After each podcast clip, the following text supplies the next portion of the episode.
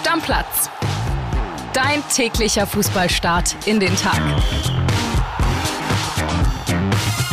Moin, liebe Stammplatzfreunde. Ich bin's, Andrea Albers, und bei mir ist der Kollege Florian Witte, der, wie wir spätestens heute alle wissen, ein absoluter Hertha-Experte ist. Hi, Flo. Hey, grüß dich, André. Ja, also bei Hertha muss man sagen, ich liege ja auch oft daneben, aber bei Hertha, wenn man so einen Club so viele Jahre begleitet hat und da wirklich nah dran war, inzwischen nicht mehr so, muss ich auch ganz klar sagen, entwickelt man ein gewisses Gefühl für Strömungen, was da passieren könnte und hat einfach ein ganz gutes Gespür für. Das hat, äh, ich, ich würde mir wünschen, dass es anders ist, aber es hat nichts mit Fachwissen zu tun, es ist ein Gespür. Ich habe gestern gedacht, was erzählt er da? Wie sollen die denn bitte drei Heimtore schießen? Am Ende schlagen die Borussia Mönchengladbach mit 4 zu 1, Flo. 4-1, Hertha BSC. Ja, irre. Ich hatte 3-1 getippt, habe mich dann ein bisschen geärgert über den äh, sehr, sehr späten Elfmeter. Sonst wäre es ein schöner Kopftreffer gewesen. Aber Spaß beiseite. Äh, wir haben Hertha hier ganz viel kritisiert. Ich auch, ich an vorderster Front. Wir haben äh, Sandro Schwarz äh, teilweise für seine Ideenlosigkeit kritisiert. Und ich habe mich auch oft fast schon ein bisschen lustig gemacht über den Berliner Weg, den Kai Bernstein ausgerufen hat, der Präsident. Jetzt muss man sagen, nach diesem Spiel, ganz small sample size, nur ein Spiel, nichts überbewerten. Aber wenn das der Berliner Weg ist, dann äh, herzlichen Glückwunsch, äh, alles richtig gemacht, Kai Bernstein und auch Sandro Schwarz. Der hat auf Dreierkette umgestellt vor dem Spiel, hat Chigerci, Nankamp und Dardai gebracht, neu. Dardai für die Dreierkette und äh, dann muss man sagen, dann haben Dardai, Scherhand und Nankamp getroffen. Drei Berliner Jungs, drei gebürtige Berliner. Das ist wirklich, man hat Kai Bernstein danach auf der Tribüne gesehen, der ist richtig in seinen Sessel gesunken. Einfach schöne Bilder. Der war sehr erleichtert, weil das ist, glaube ich, genau das, was sich Hertha vorstellt. Ob das reicht, um die Klasse zu retten oder ob das jetzt nur ein Strohfeuer war, ich weiß es nicht. Aber eine schöne Momentaufnahme nach den ganz dramatischen Wochen und Monaten, da darf man sich auch mal drüber freuen. Ja, Chigerci ja sogar noch eins vorbereitet. Das heißt, das hat wirklich gezogen. Dabei ging es ja wieder sehr schlecht los für die Hertha. Also Gladbach in Führung gegangen durch Elvedi und da dachte der ein oder andere Hertha-Fan mit Sicherheit schon, neu geht das schon wieder los. Ja, ich auch. Gladbach hat am Anfang auch brutalen Ballbesitz gehabt. Ich glaube 70, 75 Prozent. Das lief alles so, wie man normalerweise es erwarten konnte. Gehen in Führung. Aber dann hat Hertha wirklich angefangen, Fußball zu spielen, hat sich wohlgefühlt in dieser bisschen abwartenden, konternden Rolle dann. Und äh, das 1 zu 0 hat dann so, ja, war so ein klassischer Brustlöser. Danach hatte Gladbach Probleme. Und was äh, Dardai dann da aus dem Hut zaubert, an seinem 21. Geburtstag, schöner Nebeneffekt, ein absolutes Traum Traumtor. Also für mich auf jeden Fall eine Verlose jetzt schon als Tor des Jahres. Den trifft er halt auch wirklich nur einmal so im Leben. Aber ein absoluter Strahl an die Unterseite der Latte aus 25 Metern. Wahnsinn. Papa Paul auf der Tribüne gejubelt, Mama Monika, alle zum Geburtstag da gewesen. Das erste Mal seit langem wieder in der Startelf und dann erstes Bundesligator. Wahnsinnsgeschichte. Wir wollen gleich noch ein bisschen mehr auf die Vereine Hertha BSC und Gladbach eingehen in unseren steilen Thesen. Deswegen belassen wir es jetzt erstmal dabei und widmen uns dem zweiten Spiel. Und auch da haben wir ja gesagt, Eintracht Frankfurt wird schwer haben in Köln. Und äh, du hast eher zu einem Unentschieden tendiert. Ich habe gesagt, ja, ich glaube schon, dass es für Frankfurt sehr schwierig wird, wie auch immer. Und wurde es am Ende auch. Köln schlägt die Eintracht 3 zu 0. Ja, das muss man erstmal machen. Und das ist so ein bisschen, äh, wie gesagt, ich bin da eher von dem Unentschieden ausgegangen, aber es ist ein bisschen das, was ich die Wochen vorher immer schon gesagt habe. Köln ist eine Mannschaft, die gerade gegen starke Teams immer das absolute Maximum aus sich herausholt. Das ist, die haben diese Saison noch kein einziges Spiel gegen den Champions League Teilnehmer verloren. Das muss man sich mal vorstellen, ja. Also das ist wirklich ohne Flachs, zeigt eine brutale Qualität. Jetzt äh, steht Karneval auch noch bevor, der 75-jährige Clubgeburtstag steht bevor. Da war richtig Party in Köln. Beim ersten Tor schon hat äh, Steffen Baumgart fast so ein bisschen getanzt als Jubel an der Seitenlinie. Ich kann mich da immer nur wiederholen. Es macht unheimlich Spaß, diesen Kölnern zuzusehen. Und äh, das muss man erstmal machen. So deutlich Frankfurt schlagen die jetzt, glaube ich, vorher seit neun Spielen, äh, Pflichtspielen ungeschlagen waren. Also Hut ab, das ist, äh, ist eine ganz, ganz tolle Leistung. Und wenn wir nachher zu den steilen Thesen kommen, da kann ich auch noch was zu Köln sagen. Ja, die Kölner auf jeden Fall damit einen großen Schritt in Sachen Klassenerhalt gemacht. Jetzt sind sie neun Punkte vorm Relegationsplatz. Das sollte man eigentlich nicht mehr verspielen. Und zur Eintracht, da kommen wir den steilen Thesen nicht mehr zu, deswegen kann ich das einmal vorwegnehmen. Wer gedacht hat, die Eintracht könnte vielleicht ein Wörtchen mitreden im Titelkampf, nee, können sie noch nicht. Nee, wahrscheinlich ist die Mannschaft noch nicht so weit. Vielleicht fehlt es da dann auch an fünf bis zehn Prozent Qualität, was die anderen Mannschaften dann oben haben. Und ich glaube, ich meine, in zwei Wochen, also es ist noch nicht diese Woche, sondern erst die kommende Woche dann, geht es ja gegen Neapel. Das ist, glaube ich, auch schon eine Sache, die den Club so ein bisschen beschäftigt hat. Vielleicht ist man da im Kopf schon wirklich so fünf, sechs, sechs Prozent da gewesen und dass dieses Zusammenspiel mit dann überragenden Kölnern, die einfach Bock hatten, äh, hat dann das ausgelöst, was man dann auf der Anzeigetafel am Ende des Spiels sehen konnte. Soweit also die Spiele von gestern. Ich würde sagen, Flo, dann äh, fangen wir mal an mit unseren steilen Thesen. Jeder hat zwei im Gepäck. Willst du anfangen? Ich fange an. Ich habe vorhin schon über ihn gesprochen, weil äh, der Mann des Spiels war es gestern bei Hertha, äh, Martin Dardai. Man muss sich da immer mal äh, vor Augen führen, der sollte im Winter weg. Äh, HSV, Augsburg hat ein Interesse. Sandro Schwarz hat das Veto eingelegt, weil kein gleichwertiger Ersatz da war. Der hatte eine schwierige Zeit, als sein Vater hier noch Trainer da war. Da ist er zum Profis hochgekommen. Da hieß es immer nur ja, nur weil Papa Trainer ist. Meine steile These, und äh, das ist natürlich brutale Overreaction am Montagmorgen hier, aber ich glaube, äh, Martin Dardai ist auch einer für Hansi Flick. Uh, das, also das ja. ist ja aber das ist ja richtig steil. Ja, das ist einfach, das ist, ja, dafür sind wir hier, oder? Ja. Aber das ist einfach ein, ein, ein, Innenverteidiger ganz moderner Bauart. Das ist mir schon wirklich aufgefallen vor ein paar Jahren, als er hochgezogen wurde zu den Profis. Der ist ein Innenverteidiger, der richtig Fußball spielen kann. Das hat das Tor ja auch gezeigt. Der ist super in der Spieleröffnung. Ich glaube, er muss weiterhin ein bisschen körperlich zulegen, ohne zu sehr zuzulegen, damit er nicht ein zweiter Niklas Süle wird und dann möglicherweise etwas unbeweglicher wird. Ich meine, aber, aber, aber Flo, der hat es immerhin zu Hansi Flick geschafft und das auch nicht mal eben so. Also, ne, das ist schon. Genau, ich, ich will ihn auch nicht vergleichen mit Niklas Süle. Ne? Das, der eine ist, ist, ist ein Borderline-Weltklasse-Spieler, der andere ist jemand, der jetzt sehr lange nicht in der Bundesliga stand und sein erstes Bundesligator geschossen hat. Ich kann mir nur vorstellen, der ist auch U21-Nationalspieler, dass er grundsätzlich jemand ist, den auch Hansi Flick beobachten wird, weil er einfach ein moderner Innenverteidiger ist, der fast alles das mitbringt, was ein Innenverteidiger heutzutage braucht. Und ich sag mal so, also von einem Schlotterbeck, wenn Dardai weiter diese Entwicklung geht, das ist schon eher ein Vergleich, den ich mir gefallen lasse, dass der in diese Richtung marschieren kann. Ich bin gespannt, ob er jetzt weiter die Chancen bei Hertha bekommt, weil das wird natürlich wichtig sein für einen Spieler in dem Alter. Ja, also ist natürlich eine sehr steil angespitzte These. Du hast gerade gesagt, dafür sind wir hier. Ja, ich würde dem Jungen erstmal empfehlen, ein halbes Jahr Stammspieler in der Bundesliga wieder zu sein und wenn er das hinbekommt, dann dafür zu sorgen, dass die Hertha die Klasse hält und dann kann man vielleicht mal über eine Nationalmannschaft reden. Und wenn Hansi ihn einlädt, holen wir das hier wieder raus und dann sagen wir, der Podcast-Papa hat wieder eine steile These auf den Punkt gebracht. naja, ich meine, du bist ja auch der Hertha-Spezialist, ne? Das trifft ja meistens ein, was du da sagst. Okay, bleiben wir direkt bei dem Spiel, dann komme ich mit meiner steilen These. Eigentlich sind es zwei, aber ich will die mal zu einer verbinden. Ich glaube, dass Borussia Mönchengladbach der nächste Trainerwechsel ist. Das ist wahrscheinlich gar nicht mehr so richtig steil, weil es für die nicht so richtig super läuft. Der nächste Gegner von Borussia Mönchengladbach, weißt du es? Ja, ich weiß es. Die spielen zu Hause gegen die Bayern. Und, Und jetzt gleich ganz steile Thesen-Ping-Pong. Ich glaube, Gladbach gewinnt gegen Bayern. Ja, das glaube ich nicht. Ich sag dir jetzt nämlich, was, was ich denke, egal, ob die Bayern gegen Paris gewinnen oder verlieren, entweder sind die richtig im Flow oder richtig abgefuckt. Äh, das ist nicht gut für Borussia Mönchengladbach. Und ja, in den letzten Jahren wäre es wahrscheinlich immer mal wieder drin gewesen, dass die Gladbacher gewinnen. In diesem Jahr glaube ich das überhaupt nicht. Und das ist ein Riesending, denn Borussia Mönchengladbach, und da sind wir jetzt bei meiner nächsten These, die haben folgendes Problem. Die drohen momentan einen Weg zu nehmen, wie Stuttgart, Bremen oder der HSV. Denn die haben einen Kaderfloh, der ist eigentlich viel zu gut für da unten.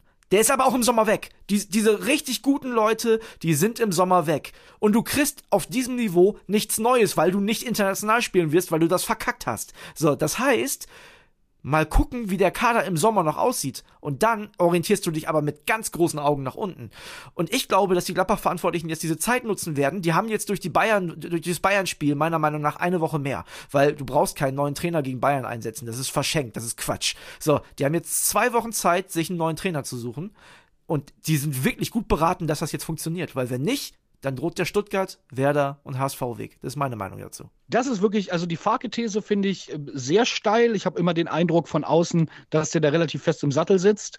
Die andere These ist für mich ziemlich nachvollziehbar, kommt man aber nicht so drauf, weil das ist wirklich ein guter Punkt. Das ist ein Kader, der ist gebaut für die internationalen Plätze, der ist so teuer, dass er auf die internationalen Plätze muss. Und jetzt sind sie im bedeutungslosen Niemandsland. Platz 10, das kann nicht der Anspruch sein. Und wirklich, wenn man das den Schritt weiter denkt, und ich glaube, das ist, wirklich das Richtige an deiner Aussage, ist, dass man einfach die Spieler, die alle abhauen, nicht mehr auf diesem Niveau ersetzt bekommt und sich dann mit dem bedeutungslosen Niemandsland anfreunden muss. Ich habe immer noch so ein bisschen Fantasie, weil die haben äh, dieses Jahr schon, oder nicht dieses Jahr, diese Saison schon in Leipzig äh, oder gegen Leipzig 3 zu 0 gewonnen, Köln 5-2 weggehauen, Dortmund 4-2 weggehauen, aber dann auch immer wieder so Sachen drin wie 1-5 in Bremen, 0-0 gegen Schalke, was fast genauso schlimm, wahrscheinlich noch schlimmer ist, oder jetzt bei Hertha. Also das ist eine Mannschaft ohne Konstanz und selbst der Kicker, der Kicker, die sind nun wirklich nicht bekannt dafür, Geschichten äh, anzuspitzen oder zu mystifizieren, schrieben heute von rätselhaften Gladbachern. Also da sieht man schon, in welche Richtung das geht. Ich bin gespannt, äh, aber wie gesagt, meine These ist, das passt genau in dieses Muster, dass sie am Samstag gegen Bayern gewinnen. Ja, also überraschungsmäßig so wie es momentan läuft, könnte das natürlich sein, aber ich glaube echt, also ich möchte den Borussia Mönchengladbach-Fans keine Angst machen, aber das erinnert mich alles extrem an meinen eigenen Verein. Ja, du kannst ein Lied davon singen und da war es ja genauso. Ja, fast genauso, genau. Champions League-Kader bezahlt, ne, der hatte Champions League-Niveau, dann wurde es nicht, nicht erreicht. Ich glaube, ein Jahr hat man es dann noch mal versucht und dann hatte man auch finanzielle Probleme und dann mündete das erst im Niemandsland und oder endete erst im Niemandsland und dann in der zweiten Liga. Ja, spannend. Und das fing natürlich auch alles an mit einem Abschied von einem großen, starken Mann, Klaus Allofs, damals in Bremen. Und äh, der Allofs von Gladbach ist Eberl, meinst du? Genau. Okay, also, spannend. Ja. Und äh, ist, ist natürlich ein Horrorszenario für alle Gladbach-Fans und wir wissen, davon gibt es ganz, ganz viele. Aber ich glaube, wenn man darüber nachdenkt, ist das ein Horrorszenario, was auf jeden Fall nicht unrealistisch ist. Hau raus, deine nächste steile These. Meine nächste steile These, äh, Köln. Ich bin mir sicher, Köln mischt noch Richtung Europa mit. Wir haben gestern da auch drüber gesprochen, dass wahrscheinlich oder höchstwahrscheinlich sogar Platz 7 für Europa reichen wird. Das sind immer noch ordentlich Punkte. Die sind jetzt gerade, wir haben wir es gesagt, haben quasi mit dem Abstiegskampf nicht mehr zu tun. Aber ich glaube, gerade dieser Fakt, dass sie noch gegen keinen Champions League-Teilnehmer verloren haben, zeigt, was für Potenzial in der Mannschaft steckt. Und ich glaube so fest an Steffen Baumgart, dass ich glaube, jede Woche, die eine Mannschaft mit Steffen Baumgart zusammen verbringt, macht sie besser. Und darum glaube ich, dass Köln noch richtig Fahrt aufnehmen wird und am Ende um diesen siebten Platz vielleicht sogar den sechsten Platz mitspielen wird. Also, dass sie um Platz sieben spielen könnten, das, das sehe ich noch. Dass sie ihn wirklich erreichen, das glaube ich nicht, weil ich glaube, dass die Mannschaften davor einfach eine zu hohe Qualität haben. Damit meine ich jetzt nicht Gladbach und Bremen. Über Gladbach haben wir gerade sowieso geredet. Bei Werder hm, ist es das Aufstiegsjahr, also ne, Kirche im Dorf lassen. Aber Leverkusen und Wolfsburg, dass die beide noch überholen, die Fantasie habe ich gar nicht. Ja, sind natürlich Mannschaften, die deutlich qualitativ besser sind. Wolfsburg muss man mal so ein bisschen abwarten, was da passiert. Da glaube ich auch noch nicht so an die ganz große Konstanz. Da hatte ich mir mehr ver versprochen. Aber wer weiß, vielleicht äh, rutscht der auch noch von oben, wer ein bisschen runter. Freiburg, man weiß es nicht so genau. Ich sage, es ist eine steile These, aber ich glaube, dass die bis zum letzten Spieltag eine Chance auf mindestens Platz 7 haben werden. Ich habe noch eine, Flo. Hau raus. Ich glaube, beim VfB Stuttgart wird im März wieder der Trainer gewechselt. Ja, das wäre aber spektakulär. Also das wäre ja, wär, wär ja Hertha-resk. Es gab mal diese eine Saison, wo Hertha, glaube ich, äh, Funkel, dann kam Skibbe, der war dann ganz schnell wieder weg. Ich weiß gar nicht. Ich glaube, es mündete dann in Otto Rehagel irgendwann. Ich will gar nicht mehr dran denken. Aber also jetzt wird im März, der wäre ja, also das ist ja, äh, der wäre keine äh, sechs Wochen da. Ich lese dir, ich lese dir das Programm in den nächsten Wochen bis Ende März von VfB Stuttgart vor. Die spielen jetzt zu Hause gegen den ersten FC Köln, die hast du gerade sehr stark geredet. Dann spielen die auf Schalke, das ist fast schon ein Schlüsselspiel und da gewinnst du momentan auch nicht einfach so. Dann zu Hause gegen die Bayern, in Frankfurt und zu Hause gegen Wolfsburg. Also. Das kann richtig schief gehen. Ja, das kann aber richtig schallern. Und Bruno Labbadia hat in der Bundesliga noch nicht ein Spiel gewonnen, hat jetzt schon ein paar Fahrkarten geschossen, also der hat schon ein paar Chancen gehabt. Wenn der jetzt noch zwei, dreimal verliert und vor allem dieses Spiel auf Schalke nicht gewinnt, ist für den Feierabend. Weil Flo, das kommt auch noch dazu, die werden den Panikknopf drücken. Die sind ja jetzt schon 17. Die sind jetzt schon ein Punkt hinter Hertha. Die sind schon drei Punkte hinter Bochum, hinter dem rettenden Platz 15. Da wird die Panik weiter ausbrechen. Das wird von Woche zu Woche schlimmer. Und dann wird man irgendwann sagen, okay, Bruno hat nicht geklappt. Wir müssen nochmal versuchen, die wirklich allerletzte Karte zu spielen. Tja, äh, aber wen holst du dann? Ne? Also Bruno Labbadia ist ja schon, ich mag ihn eigentlich als Typen, oder nicht eigentlich, eigentlich können wir streichen. Ich mag ihn als Typen. Ich glaube auch, dass er immer für kurzfristigen Erfolg gut war. Aber genau das ist ja das, was jetzt gerade nicht funktioniert. Also dann ist man ja schon fast bei Otto Rehagel. Ja, ja bei Felix Magath. Bei sowas bist du dann. Und Felix, Felix Magath, hat auch, hat auch eine Stuttgart-Geschichte. Das ist, ich setze bei deiner steilen These noch einen drauf. Ich sage dir, irgendwann im Laufe dieser Saison wird Felix Magath noch auf der Stuttgarter Trainerbank sitzen. Halte ich nicht für das ausgeschlossen. Halte ich nicht für ausgeschlossen. Dass, dass da im April, guck mal, lass mich, lass mich noch mal gucken bei den Stuttgartern. 1. April spielen die in Berlin bei Union, dass Felix Magath auf der Bank sitzt, halte ich nicht für ausgeschlossen. Das wäre spektakulär. Und ich kenne Walter Straten, unseren Sportchef hier, der würde sich sehr freuen, denn der ist großer Magath-Fan und man muss auch sagen, letztes Jahr bei Hertha, äh, also wäre Magath nicht gewesen, würden wir jetzt nicht darüber reden, ob die vielleicht noch den Klassenhalt in der Bundesliga schaffen, sondern sie wären schon in der zweiten Liga. Von daher spannend, aber das ist eine These, die wir ganz genau im Auge behalten werden.